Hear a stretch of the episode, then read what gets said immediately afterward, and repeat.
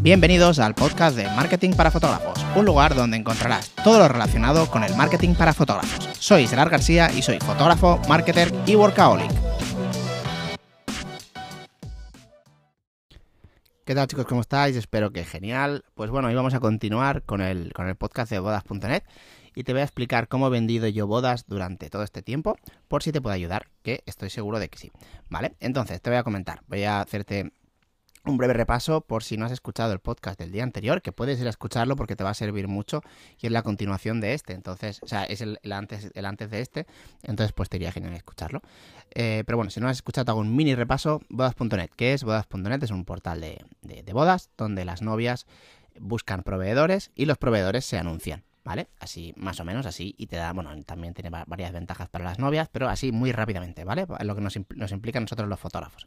Entonces, vamos allá. En el anterior podcast te he dado las razones por las que vas.net sí y vas.net no. Para mí es un sí, ¿vale? Entonces, a partir de aquí, te voy a decir cómo yo he ido vendiendo bodas durante todo este tiempo. Yo llevo en bodas.net del 2012 o 13, no me acuerdo muy bien.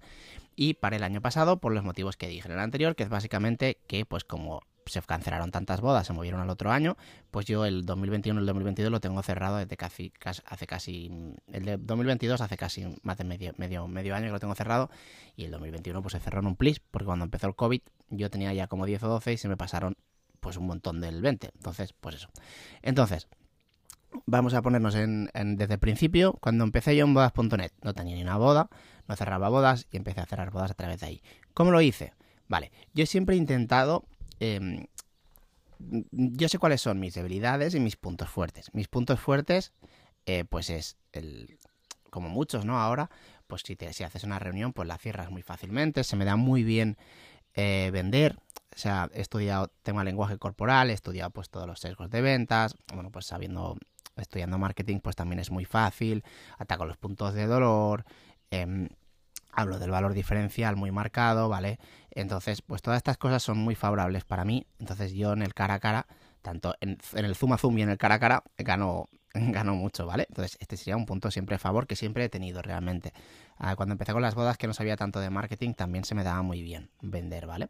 Y todas estas cosas, mm, que ahora ya te hago un, paréntesis, todas estas cosas que, hago, por ejemplo el podcast, lo que me hacen es mejorar eh, la forma de hablar, por ejemplo, ahora el e, este que acabo de hacer estoy intentando quitarlo y la mejor forma es grabar podcast y cosas así. Entonces todo esto al final me beneficia en mi, en mi favor ya que todavía potencia más pues la forma en que tengo que hablar. Y al final pues ya sabemos que cuando te venden algo si el vendedor es bueno te lo va a vender. Y si es malo pues le va a costar muchísimo más. Pero un vendedor bueno a un vendedor bueno te vende lo que quiere. O sea lo que es que lo que quiere aunque el producto no te acabe de gustar. Entonces pues oye vamos a hacer, si se me da bien esto, vamos a potenciarlo. Y los podcasts y todas estas cosas, Patreon y todo esto, pues me ayuda muchísimo a no tener luego pues, ningún tipo de vergüenza ni a mejorar todo el tipo, todo el tema de, del habla y, y, bueno, y, vender más, ¿vale? Entonces, bueno, pues una de las cosas es que yo vendía muy bien y siempre he intentado diferenciarme del resto en cuanto, sobre todo a la forma de vender, ya no voy a decir en el trabajo, ¿vale? En el trabajo, pues mira, hoy al final lo habré conseguido más o menos, pero la forma de vender sí. Sí, te voy a decir, así, directo, sí. Yo me diferencio muchísimo de la gente de mi competencia directa, vendo mejor que la mayoría, vendo mejor y vendo diferente. Y el diferente ese es muy importante, ¿vale? Al menos en, en, las ventas de mi trabajo es uno de los puntos clave más importantes. Entonces, ¿qué hacía yo cuando empecé en bodas.net? Vale, pues yo contraté a una secretaria, Nuria, mi madre. Entonces, ella lo que hacía, le ponía un Excel que se descargaba además en, en en CSV, pero yo lo hacía a mano porque como casi cada día llegaban. Y entonces ahí ponía el, todos, los, todos los datos de información de la novia. Y, pues mi madre iba llamando, cada mediodía llamaba y también le hice un guion y llamaba. Entonces yo le pagaba a mi madre y mi madre me hacía secretaria, aparte era muy buena al teléfono. Y me iba llamando a las novias. Y antes se vendía así súper bien. O sea, lo que hacíamos era llamar para conseguir la reunión. Decir, em, no recuerdo muy bien el guion, pero básicamente llamaba, decía cuatro, puntos de, mi valor diferencial con respecto a la competencia, le dejaba un poquito con las ganas, intentaba no decirle precio, pero le decía que en ese mes teníamos algo eh, especial, una promoción, ¿vale? O, algo, alguna, cosa así que le llamara bastante un gancho, ¿vale? Lo que se dice en marketing el gancho, ¿vale? Entonces le decía, no te preocupes, eh, que te lo va a contar todo él, porque él te lo hará mejor y seguro que si te lo hace él, pues te, hará, te hará mejor precio. Estoy hablando del principio. Al principio hablaba yo bastante de, de precio, ¿vale? Quizá no, no trazaría esta, esta, estrategia, pero bueno, en el, principio me iba muy bien, ¿vale? Entonces le, decía básicamente, mm, a mi madre tenía que conseguir cómo sea la reunión, o sea, yo le decía en broma, dice tú, hasta que no te den fecha y hora de la reunión, no cuelgues, o sea, no dejes colgar, que no te, que no te dejes, que no cuelgue, ¿vale? Si no pierdes, ¿vale? Entonces, pues era eso, básicamente, la premisa. Entonces, llamaba, se presentaba, eh, daba un poco el valor diferencial y le decía que pues para hacer una, pequeña reunión sin compromiso y tal, porque pues mira, Gerard al final siempre sin confianza, pues siempre al final acaba regalando más cosas que si lo hago yo, así que lo mejor es que, vayáis un ratito ahí, nada, es media horita, ahí también pues quitando las objeciones con estas cosas y, y pues así, así muy rápido lo podréis, le podéis comentar y ya está. Vale, entonces yo tenía un local en Barcelona, me lo cogí nada más empezar y pues ahí hace las reuniones. Y hacía muchas reuniones, ¿eh? Ah, también te digo, reunión que hacía, reunión que cerraba. O sea, de cada 10 cerraba nueve y media. Mm, así de claro, porque tenía precio muy bajo, sabía vender muy bien. Y mi madre me consigue las reuniones antes que nadie. O sea, antes que nadie me, refiero, nuevamente no iban a ver ningún fotógrafo. Y cuando entraban a la agencia, o sea, a la agencia, perdón, al, local, mm, muy mal tenía que irse la cosa para que no la cerrara, ¿vale? Hacía varios truquillos eh, que siempre he hecho, que algunos sigo haciendo, que, eh, bueno, pues primero dejaba hablar. O sea, yo cuando llegaban, que se quedan un poco locos, es, vale, venga, contarme. Y no, no enseñaba nada. No enseñaba nada y luego controlaba muy bien, lo, o sea, no enseñaba nada al principio. ¿eh? Y entonces ya a partir de ahí sacaba la información de lo que me iban diciendo y amoldaba un poquito, sin quitar el mi discurso, pero amoldaba un poquito el tema de las fotos que iba a enseñar, em, todo un poco a lo que me iban diciendo. ¿Vale? Por ejemplo, si me decían que les gustaba, iban a hacer una boda así muy, eh, todo hecho por ellos mismos, con todo un poco sencillo, pero con mucho amor, todo a mano, vale, pues ya le enseñaba una boda de ese estilo, ¿vale? No, no enseñar por enseñar. Y, le, dejaba hablar. Y le preguntaba al novio, le, hacía interactuar, porque si el novio se, se dormía, también mal, ¿vale? Entonces yo tenía controlado muy bien los tiempos, eh, truquillos que hacía. Pues cuando llegaban en invierno era más fácil, cuando llegaban y y se sentaban, normalmente se ponían se dejaban la chaqueta muchas veces, o el, o el bolso, la, la, mujer lo llevaba en pues en la, en, la falda, como si, o sea, la falda, encima de, de, las piernas, ¿vale? Ahí, mm, como, como suele, mm, si sois mujeres, pues como podéis poner, realmente es cuando estás incómoda, ¿vale? Cuando aún no estás en confianza. Y el novio, pues lo mismo también muchas veces con el, con el casco de la moto, si llevaba o mochila o cosas así, lo dejaba encima de la mesa, así un poquito, mm, como que, como que parecía que sí tenían que ir rápido. Vale, entonces yo empezaba cuando empezaba la conversación y tal. Y entonces cuando yo veía que la novia eh, cambiaba el bolso de sitio o se quitaba la chaqueta o el novio dejaba el casco en el, suelo o en la mesa o donde fuera, ahí veía que habían entrado en el siguiente paso. En el siguiente paso es en el que puedes empezar a vender, ¿vale? Em, porque en el principio simplemente están en desconfianza. Si tú llegas ya a puerta fría y le empiezas a vender mal, primero tienen que entrar en confianza. Entonces, cuéntame qué es de tu boda, quién vendrá, cómo la tienes planeada, por dónde vas a hacer esto, por dónde vas a hacer lo otro. No hablamos de fotos. Ok, empieza, em, entra en confianza. Siguiente paso, aquí empezamos a vender. Entonces empezaba a, enseñar fotos y a vender poco a poco. Y entonces ahí controlaba, para mí es muy importante controlar los tiempos, ¿vale? El tiempo de, de cada pareja es diferente. Hay parejas que con 20 minutos es suficiente para la reunión y otros que con una hora y media. ¿Vale? Entonces hay que controlar muy bien el tiempo, cada pareja es diferente. Y yo pues lo controlaba pues con el lenguaje corporal, básicamente. Eh, pues eh, funciona muy bien el lenguaje corporal, ahora con el tema de Zoom es un poquito diferente, pero se aplica también bastante parecido. Aunque no es lo mismo porque ya entraron en confianza porque muchas veces están en casa ya. No, no, muchas veces no están en casa, entonces es diferente. Pero bueno, también se puede usar. Entonces yo por ahí medía muy bien los, tiempos, cómo vender, o sea, cuándo sacar cada cosa para vender, cuándo sacar el precio, cuándo sacar esto, cuándo sacar lo otro. Y cuando veía que se dormía el novio, pues le tiraba, tenía como varios ases en la manga para despertar al novio y que nunca se llegara a dormir. A dormir en el sentido de, que pasara de todo y ya desconectara. Cuando los novios, cuando los hombres desconectamos ya es como, cuesta muchísimo rescatarlo.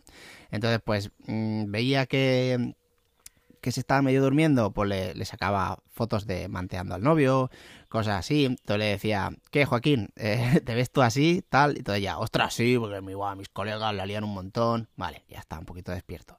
Ya, sí, ya iba, iba haciendo así, iba controlando cómo se dormía. Cuando se dormía, le, sacaba cosas así, que los tenía, los tenía separados. O sea, por, por cierto, esto tengo un vídeo en Patreon muy guay de cómo separar imágenes a través de las etiquetas, ¿vale? Y entonces tú, pues yo, yo ponía, por ejemplo, novio, no me acuerdo cuál era la, palabra. Bueno, novio no iba a poner, pero yo qué sé, emociones y, solo ponía fotos de emociones y esto lo vas haciendo con las con las tags del Lightroom y luego lo tienes todo separado, ¿vale? Y está genial para buscar fotos. Bueno, entonces, eh, luego al último momento siempre se acaba el, tema del, del, precio. Bueno, el penúltimo, se acaba el tema del precio, el presupuesto, le hacía presupuesto personalizado. Personalizado significaba, le enseñaba las tarifas, abría un Excel y se lo hacía a mano le ponía siempre alguna cosa, eh, en ese caso eran descuentos, ahora algo diferente, le ponía algún descuento, pero sobre todo que se lo viera, que se lo hacía a mano, ¿vale? Y en el último momento le decía, y mira el dron, cuando casi nadie tenía dron. Em, el dron también lo tenemos y tal, tal. Ahí el, novio ya se acaba de despertar y el novio estaba en el punto más alto, que es cuando estás en, un punto de ya de, que es fácil que tomes la decisión, ¿vale? Estás en, en, el punto de arriba del todo, ¿vale? Un poco de hype, em, que es bueno, lo que todo nos pasa cuando queremos comprar algo a veces, ¿no? Que estamos con, ah, lo necesito ahora, tal, vale, pues ese un poquito punto lo sacabas con, el dron, ¿vale? Y eso lo tendrías que sacar cuando acabas de hacer el presupuesto, que él lo había visto caro, fuera cual fuera, lo había visto caro, eh, sacabas el dron. Y ya ahí cambiaba la cosa, y el dron se lo regalabas, ¿vale? Esto es lo que hacía yo, de hecho esto lo sigo haciendo. Y la novia, pues ya la habías un poco enamorado y ya, ya, ya te la tenías que haber trabajado. Y entonces ya con eso, lo que hacía, le decía, uy chicos, esperar un momentito. Normalmente tenía un... Eh, tenía, que no me acuerdo si era un segundo teléfono, no me acuerdo tenía algo, pero que me llamaba y me sonaba al, al, lado, tenía otra habitación. Decía, chicos, perdonad un momentito, y me iba. Y esperaba ahí dos minutitos, o tres. No me acuerdo, ahora no me recuerdo si decía a ver que hablaba o no, pero yo sé que me iba. ¿Qué pasaba? Que hablaban. Y cuando volvías, muchas veces ya te reservaban. O sea, el 80-90% me reservaban ahí. Eh, lo, digo de verdad, este truquillo funciona súper bien, ¿vale? Porque muchas veces, seguro que os ha pasado, habéis hecho una reunión y cuando se van, justo cuando se van, al cabo de una hora ya te dicen, Gerard, guárdalo. Vale, pues esto lo puedes avanzar si te vas de la habitación. Y eso es lo que hacía yo. Siempre me iba en el momento, o sea, era dejar hablar, ver cuando entraban en confianza, empezar a vender, luego em, enseñar, o sea, hacer el presupuesto personalizado, luego sacar el dron y luego te vas y vuelves. Y ahí, ahí cierras.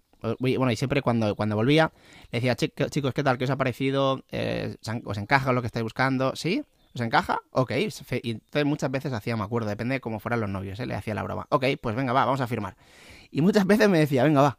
Lo digo de verdad, hay otras que no, pero hay otras que sí. Aquí los tenía que ver muy convencidos, ¿eh? Para sacar eso. Si no les decía que mm, os encaja, sí, ¿vale? Pues eh, os guardo las fechas sin ningún compromiso un par de días. Normalmente cuando ya la cierra, cuando ya les dices eso y te dicen que sí, en su mente, en su mente ya está el que ya tiene la fecha reservada. Entonces es más fácil acabar de cerrarlo a cabo de un día o dos, ¿vale? Entonces, esto es como vendía yo hace años. El, la principal, el punto más importante de eso, em, diría que era eh, diría que era la mi madre, la manera en que se conseguían las reuniones, porque todo el mundo le llegaban un millón de solicitudes, pero uno de los pocos que llamaban y era insistente era yo. ¿vale? Bueno, mi madre. Y hacía seguimiento mi madre. Si no podían hablar hoy, le decía, no te preocupes, te llamo mañana. No, es que todavía no estamos mirando. Muy bien, te llamo en dos semanas. Y así, era un poco la, táctica del martillo pilón o el teleoperador de Orange, ¿vale? Pero funcionaba. A mí todo lo que funcione me da igual. O sea, yo estoy, estoy haciendo bodas, evidentemente porque me gusta, pero por dinero. Pues todo lo que me dé más dinero, para adentro. Entonces yo lo hacía así. Y ahora vamos el cómo lo he hecho ahora, a esto, este tiempo todo este tiempo atrás, ¿vale? Porque sería parecido, o sea, la, idea es la misma, pero la ejecución no tiene nada que ver. Que es básicamente, antes hacía las llamadas, las llamadas se llegaron a quemar porque al final mucha gente empezó a hacerlo. Estoy hablando del 2012-2013, no lo hacía casi nadie. Luego sí que se empezó a hacer y por eso la gente le daba pereza ya no te cogía el teléfono. ¿Vale? Entonces cambió. Yo sé que cuando hago una estrategia nueva que casi nadie usa, o muy poca gente usa, sé que eso tiene un tiempo limitado y ya tengo que ir pensando en la siguiente. ¿Vale? De hecho, ahora te voy a contar la que hacía hasta ahora y la que ya estoy cambiando no, eso no te lo contaré. Entonces, ¿qué empecé a hacer yo hace cuando ya vi que estaba quemado esto? Empecé a hacer vídeos personalizados cuando nadie los hacía. Te lo digo de verdad, ahora ya lo está haciendo mucha gente, pero te estoy hablando de hace 4 o 5 años. Casi nadie hacía vídeos, te lo digo de verdad. Y yo me hacía un vídeo personalizado por cada, por cada, por cada solicitud de información. Te puedo asegurar que cerraba ya un montón, una locura. Si les encajaba medio el precio, o aunque fuera un poquito caro, cerraba una locura por el vídeo. O sea, aparte es que me lo decían, porque yo tengo un, cuestionario cuando me contratan de cómo me han conocido y por qué me has contratado. Y la mayoría es por el vídeo. Porque todo el mundo hace, bueno, todo el mundo, mucha gente manda un mail copiado con tarifas en PDF. Si te sientes identificado ahí, ojo porque para mí estás teniendo ahí un error muy grande porque una de las cosas que cuesta más es la primera fase del funnel de captación y luego ya cerrar es más fácil. Si tú tiras por la borda el tema de la captación, porque eh, luego el primer paso que haces, el primer impacto que das se ve de copia y pega, ahí yo creo que la estás cagando, en mi punto de vista, ¿vale? Entonces a mí cuando me llega algo así, hago un vídeo personalizado, los hago en 6 minutos, 7, tengo el guion en la cabeza, te lo hago de memoria y aparte ataco todos los puntos de dolor y ataco todos los fotógrafos, no directamente, que, que no hacen eso, ¿vale? el, para que te hagas una idea, mi vídeo empieza así. Hola, ¿qué tal? Soy Gerard García, soy fotógrafo de bodas y siempre me gusta pues que veáis un poquito quién está detrás de la marca y personalizar un poquito pues todo el proceso, ya que, pues bueno, me parece un poco frío, ¿no? Mandar un, un mail tipos con las tarifas y ya está sin, sin conocerme un poquito antes. Entonces, pues, y entonces ya aquí, aquí ya os ha atacado a todos los que hacéis el, mail tipo, Entonces, bueno, tengo varias de estas. Y ya, veis que me lo sé de memoria, habré hecho como, no sé, no sé, 400 vídeos de estos, ya me lo sé de memoria. Entonces, luego, luego después del vídeo personalizado, dentro del vídeo personalizado, eh, hago, en, enseño fotos, pero no enseño fotos. Enseño fotos eh, atacando también otra vez los puntos de dolor y marcando mi valor diferencial. ¿Vale? De hecho, yo enseño. Eh, bueno, de hecho, tenéis un vídeo exactamente de cómo yo hago esto. O sea, tengo, tengo dos, creo. Tengo dos vídeos en Patreon, ¿vale? Que Patreon, para quien no lo conozca, es una plataforma de suscripción donde hablo de marketing para fotógrafos en general, no solo de bodas. Y tengo un vídeo de eh, bueno, tengo varios, de cómo saber tu, valor diferencial, cómo hacer un elevator pitch, que es definir tu, valor diferencial en 30 segundos. Ese vídeo es súper divertido. Eh, y luego tengo el cómo me grabo, o sea, tanto cómo me grabo con los programas y todo. Y otro es un vídeo entero, de cómo lo. del que presento yo, ¿vale? Creo que hay cuatro vídeos de, de, esto, ¿vale? Porque para mí es súper importante este punto a la hora de vender. ¿vale? Entonces, em, bueno, en ese vídeo te, primero ataco los puntos de dolor, todo muy rápido, muy esquematizado, no puede durar más de 6 minutos.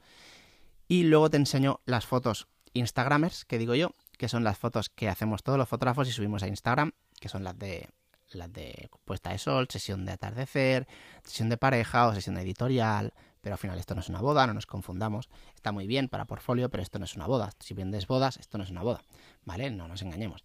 Entonces yo ataco un poco por ahí, le digo, mira, fotos Instagram, estas fotos las vas a tener, pero no son las que más me gustan hacer, porque ya que esto realmente no es una boda, o son una pequeña parte de la boda. Para mí una boda es reír, gritar, que ya me lo sé de memoria.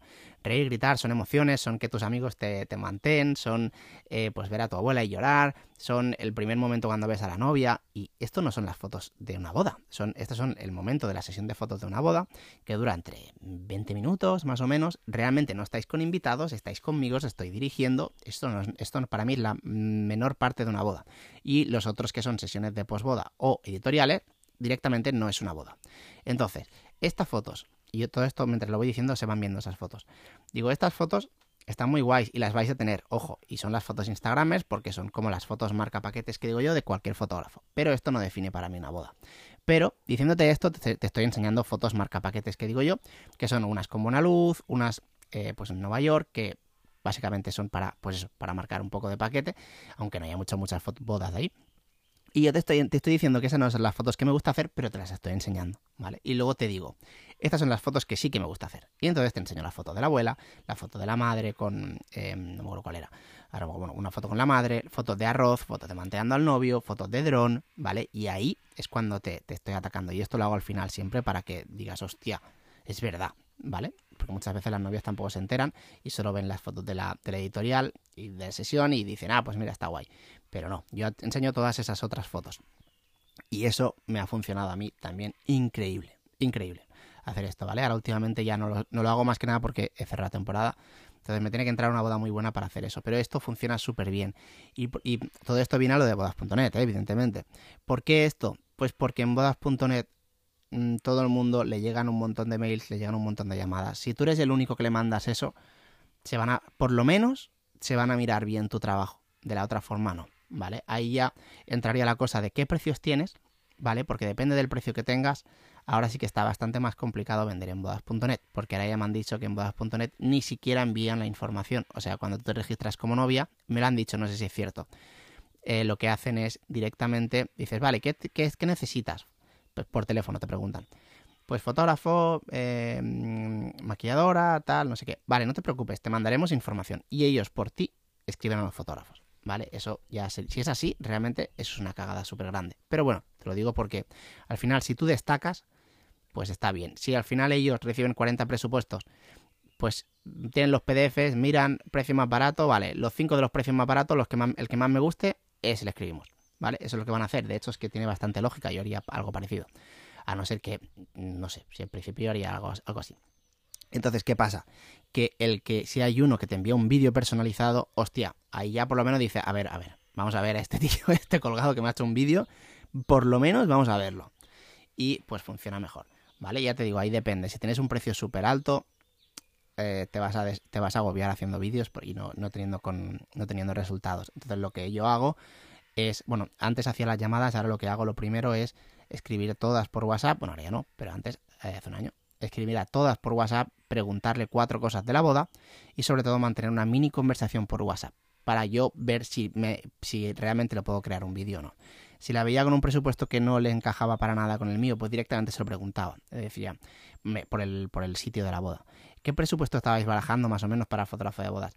Pues mil, mil euros foto y vídeo. Vale, pues sin enfadarnos ni nada, no pasa nada, o sea, no hay ningún problema, cada uno tiene su presupuesto, sus, su, su, lo que se quiere gastar. Nosotros no somos nadie para decirle a alguien que, que con mil euros no va a tener nada. Oye, pues si a ella le está bien, ya está bien, no hay problema. Yo con eso, que haré un podcast también sobre ello, los fotógrafos nos ofendemos mucho con el tema del precio, ¿eh?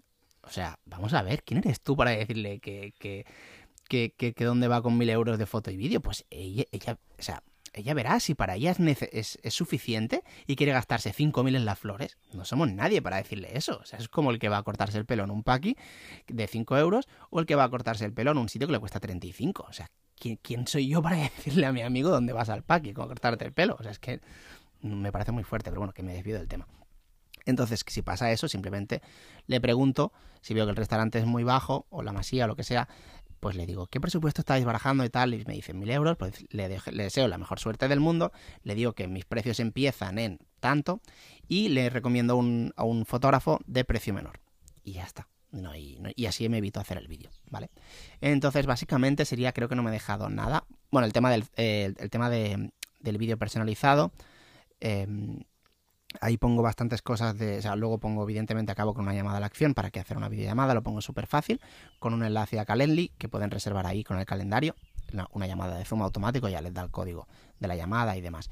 Eh, de todas formas, yo siempre les, hago un seguimiento por WhatsApp, ¿vale? Ya os he dicho, tenéis un montón de información sobre, sobre todo este tema, porque para mí es el más importante a la hora de vender una boda, en mi Patreon, ¿vale? Que esos vídeos yo creo que son de los mejores que he hecho. Y esto básicamente sería lo que hacía, y luego, pues, lógicamente, la reunión de, de Zoom y, ya está. Y ahí en la reunión de Zoom, a lo mismo que te estaba diciendo en la presencial, pero virtual. ¿Vale? Es parecido. De hecho, también he llegado a hacerlo de irme, ¿vale? También lo he llegado a hacer. Eh, eso depende. no, normalmente, si te digo, si te soy 100% sincero, ya últimamente no me acuerdo de hacerlo, ¿vale? Pero casi me acuerdo, intento hacerlo porque siempre suele funcionar. Si las la ves a la pareja predispuesta, cuando te vas, luego ya te contratan muchas veces, ¿vale? Pues nada, espero que te haya gustado este podcast. Joder, los últimos dos podcasts han sido bastante larguitos. Mm, pero bueno, mm, me lo he pasado muy bien haciéndolos. Así que guay. Pues espero que te haya gustado este podcast y como siempre nos vemos en el siguiente.